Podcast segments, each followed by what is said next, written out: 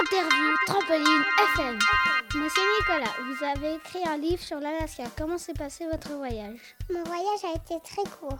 Avez-vous rencontré des animaux Oui, des singes, des perroquets. Je suis surprise, ces animaux ne supportent pourtant pas le froid. Le froid, tout est relatif. Il faisait 40 degrés. 40 degrés Ce n'est pas possible, la Terre s'est autant réchauffée. Non, je ne crois pas. Mais avez-vous vu aussi des ours polaires, des manchots, des éléphants de mer Non, ces animaux préfèrent des régions comme l'Alaska.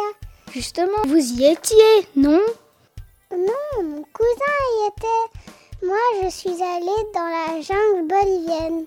Mais vous êtes alors le cousin Oui, bien sûr. J'ai compris, je peux vous poser encore quelques questions.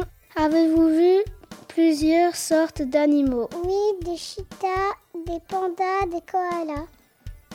Avez-vous vu récu- avez-vous récupéré des noix de coco Oui, quelques-unes. Vous avez trouvé une petite maison Oui, mais j'ai préféré dormir dehors parce qu'il faisait trop chaud dedans. Au revoir et merci. Ah, mais de rien. À la proche- Et à une prochaine fois.